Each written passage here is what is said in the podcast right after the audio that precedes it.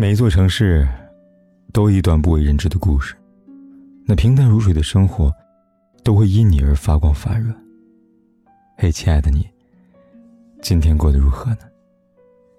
如果你想第一时间收听我的节目，并获得节目的完整文稿，可以订阅我的微信公众号“凯子”。凯旋的凯，紫色的紫。每天晚上，我都用声音来陪伴你。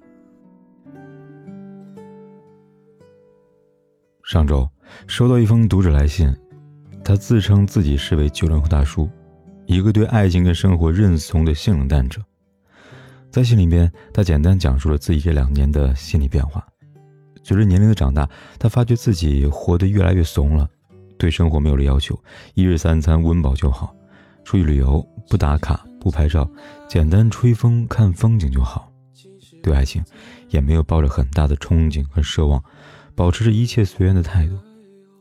看他来信，我明白他的困扰。仔细看看身边的九零后朋友，确实有很多跟他类似的契合点。很多成年人的怂，基本上都是从佛系的性冷淡开始的，并且不论是他们的感情还是生活，都也逐渐成为了现代生活的常态。对于成年人的怂，最明显就是表现在感情上的性冷淡了。在百度词条里边有一个很有趣的词汇，读起来很佛系，老路蹒跚。简而言之，九零后对于感情就像是老了的路一样，走路都随意的蹒跚。这个成语是不是感觉很形象、很生动呢？在我身边，就有这样一个朋友，完美验证了这个成语。他九一年，一位还没有结婚的老叔叔。在他部门里，谁都看得出来，他对另外一个部门的女同事很感兴趣，在平常的动作神态里，透露着暧昧的气息。而那个女生呢，对他大致是有好感的，每次出去吃饭，有意无意的往他身边靠。看着两个人磨磨蹭蹭，停滞不前，办公室的同事们替他着急啊。然而他却满不在乎的说：“随缘吧，感情这个事情，来了就顺其自然，不能太过强求。”同事们都对他说：“怎么越长大越怂了呢？”他也是淡定的回答道：“哪个成年人对感情不怂呢？”是啊，我很赞同。大多数成年人怂，都是从感情世界里变得性冷淡开始的。不光他一个人这样，随着年纪越大，越来越多的人越来越崇尚爱情的顺其自然，遇到怦然心动的人。不是少女怀春般的小鹿乱撞的欣喜，而是如临大敌般的慌乱。逐渐失去年少时的心动和冲动，有的是来了就来了，不来也罢的冷淡，甚至有很多人害怕心动，抗拒心动。微博上有句话说：“我觉得总结很到位。”他说：“长大后遇到喜欢的人，第一感觉是害怕，第一反应是逃离。”这样的我们对感情认怂、抗拒动心，表现出极强的性冷淡。就连周杰伦的《不爱我就拉倒》里边，充斥的都是成年人对感情的性冷淡的怂。你幸福就好，不爱我就拉倒。离开之前，不要爱的抱抱，反正我又不是没有人要。杰伦简单几句台词，看似洒脱，其实是最无奈的自我安慰。随着成年，会开始变怂，开始抗拒。会开始变得不敢轻易相爱，不敢轻易表白。这并非是因为不想为这份感情付出，而是因为经历太多的遗憾和失去，而害怕最后的结局会失望。所以，与其随意的开始，凌乱的结束，还不如随缘等待，宁缺毋滥。一个人越长大越怂，越来越性冷淡，这一点在生活里也可以窥见一二。自媒体人路人三千曾经总结过年轻人不喜欢的社交的九种痕迹：第一，不想认识新朋友；第二，很少维护老友情；第三，听到消息提示音会烦；第四，假期只想一个人放空；第五，对人数超过四人的局就不想去了；第六，有人想跟自己交朋友会焦虑；第七，慢热到基本不会热了；第八，完全不知道跟不熟的人怎么聊。第九，大多数时间喜欢自己跟自己玩。看，是不是有很多现实的迹象说到我们心里去了呢？在娱乐圈里，对生活活得最性冷淡的，莫过于朴树了。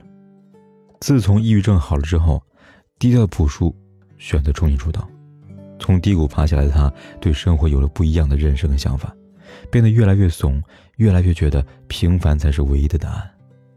二零一六年，他上跨界歌王时，唱完一首歌，主持人问他为什么来当驻场嘉宾，他很认真的回答道：“因为筹拍新专辑 MV 确实很需要钱。”他的话引来台下观众大笑。纯粹、真实、干净、性冷淡，这就是朴树。二零一八年，在参加。乐队的夏天录制最后一期节目时，他很用心地唱了一首《No Fear in My Heart》，句句戳心，感人肺腑。在大家都沉浸在激动之中时，他就很耿直地站起来，直接说了句：“呃，我岁数大了，回家睡觉了，让不管别人精神走了。”私底下的朴树也是一个很真、很性冷淡的人，充满着佛系风，不喜社交，不喜复杂，平常就在家里边和排练室两点一线。家买在北京郊区，到了就睡觉点儿，就谁也不管，直接睡觉。很像朴树的生活方式，这是他和世界和解的方式，也是他舒适的生活方式。这或许也是很多人真的喜欢朴树的理由吧。他把成年的怂活出一种境界，把性冷淡的佛系活出诗意。或许绝大多数成年人无法像朴树一样，但起码可以做到。减少无效社交，对社会和解，用平常心去对待生活。成年的怂是对生活的一种态度，这种态度无关好坏，而需要呢用怎么样合适的心情去接纳跟适应罢了。认识李诞是从相声的生活中认识的，他真的是懒到一定程度了，还没开始劳作，全身的劳动细胞都开始表现着抗拒，一回到家往客厅地毯一躺。就再也不起来了，但真正喜欢李诞，也就是因为他的懒跟佛系的不做作。在奇葩说的舞台上，他是最佛系的、最性冷淡的一个导师。别的导师都穿西装，他穿的却是休闲装；别的导师都坐着规矩端庄，他整个人都溜在椅子上。他经常自嘲自己是一个怂人废物，不管是对于辩论还是带团队，他都是保持着乐观而随性的佛系态度。李诞确实是一个和现实和解的怂人，他从来也不掩饰自己的怂，挂在嘴上最经典的名句就是“开心点，朋友，人间不值得”。也正是因为如此，越来越多的人喜欢李诞，喜欢他对世界的不较劲儿，对生活随性冷淡的态度。对我们而言，随着年纪越来越大，越来越会理解李诞这种人的。人格魅力的诱惑，而我们也在认怂长大的道路上，越来越活得冷淡随性了。我想，这也是一个人越来越成熟的标志吧。周国平说：“人生最好的境界是丰富的安静。”很多人向往，却终身都不可得。我们在成长，在逐渐的明白生活和现实的无奈，很多事情的求而不得，但我们依然可以用。适合自己的、舒适的态度去探寻人生，就像俞飞鸿曾在节目里边被问到的：“你为什么一直单身呢？”